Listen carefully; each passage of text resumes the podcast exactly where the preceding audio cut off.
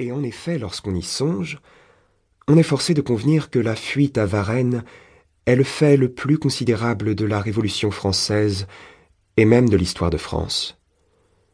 C'est le point culminant de la royauté. Elle a mis 704 ans à monter jusqu'à Varennes, elle ne met que 19 mois à descendre de Varennes à la place de la Révolution. En mettant le pied sur la première marche de l'escalier de l'épicier Sauce, l'infortuné Louis XVI mettait le pied sur le premier degré de son échafaud. Mais ce n'est pas au point de vue de la famille royale que nous constatons cette importance. Ce n'est pas parce que les têtes de trois des personnes qui se trouvaient dans cette voiture devaient tomber sur la place de la Révolution que nous disons que cet événement est le plus considérable de la Révolution française et même de toute l'histoire de France.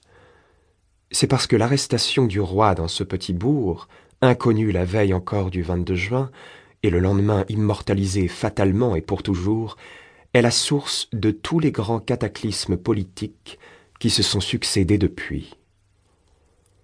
Si Louis XVI n'eût point essayé de fuir, ou bien l'ayant essayé y eût réussi, d'autres événements se substituaient à ceux qui se sont accomplis. Plus de guerre civile, plus de guerre étrangère, plus de coalition, plus de 2 septembre, plus de terreur, plus de Bonaparte, plus de Napoléon, plus d'Austerlitz, plus de Fontainebleau, plus d'île d'Elbe, plus de Waterloo, plus de Sainte-Hélène. Et Dieu sait quels événements eussent remplacé les événements qui se sont accomplis et qui, depuis soixante et dix ans, font l'histoire de la France et conséquemment l'histoire du monde. Je me suis donc dit que même isolé de tout autre travail, ce serait un récit curieux que celui d'un voyage fait dans le but non seulement de relever, d'après les pièces authentiques, les erreurs commises par les historiens qui n'avaient pas vu les localités, mais encore d'ajouter à ce qu'il y a d'exact dans les récits imprimés les détails pittoresques que pourraient donner des témoins oculaires.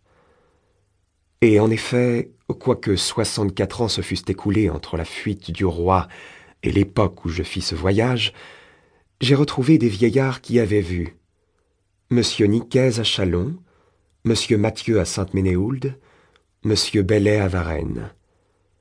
Les siècles eux-mêmes ne sont-ils pas une chaîne de vieillards qui se donnent la main? Enfin, cher lecteur, à force de recherche, je me suis procuré une chose à laquelle n'avaient point songé nos grands historiens. Que voulez-vous? Étant romancier, c'est mon état d'avoir de l'imagination. Je me suis procuré un plan de la ville de Varennes, telle qu'elle était à cette époque, où s'étant un soir endormie colline, elle se réveilla volcan. On a dit que la vérité parvenait difficilement à l'oreille des rois. J'oserais hasarder cette maxime que je ne vous empêche pas de traiter de paradoxe. C'est que plus difficilement encore, elle parvient à l'oreille des peuples. Or, c'est pour le peuple que j'ai toujours écrit, et c'est pour lui encore que je déchire aujourd'hui ce feuillet de la gigantesque épopée de nos pères. Première partie Grâce au chemin de fer, on arrive encore, on arrive toujours, on arrive mieux même lorsqu'on arrive. Mais on ne voyage plus. Nous arrivâmes à Chalon, mon compagnon de voyage et moi, à une heure du matin, le 21 juillet 1856. Au milieu des titres d'hôtel dont nos oreilles furent assourdies en entrant dans la cour de la gare, je remarquai la haute mer Dieu, l'hôtel me parut d'une assez grande antiquité pour avoir une réputation à soutenir. Je me fis indiquer parmi les trois ou quatre omnibus qui attendaient, béants comme le taureau de Phalaris, celui qui devait nous conduire à notre sainte destination. Nous nous y enfournâmes résolument.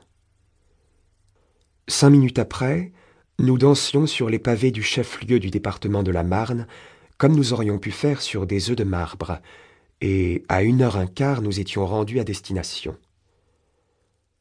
L'hôtel était la nuit.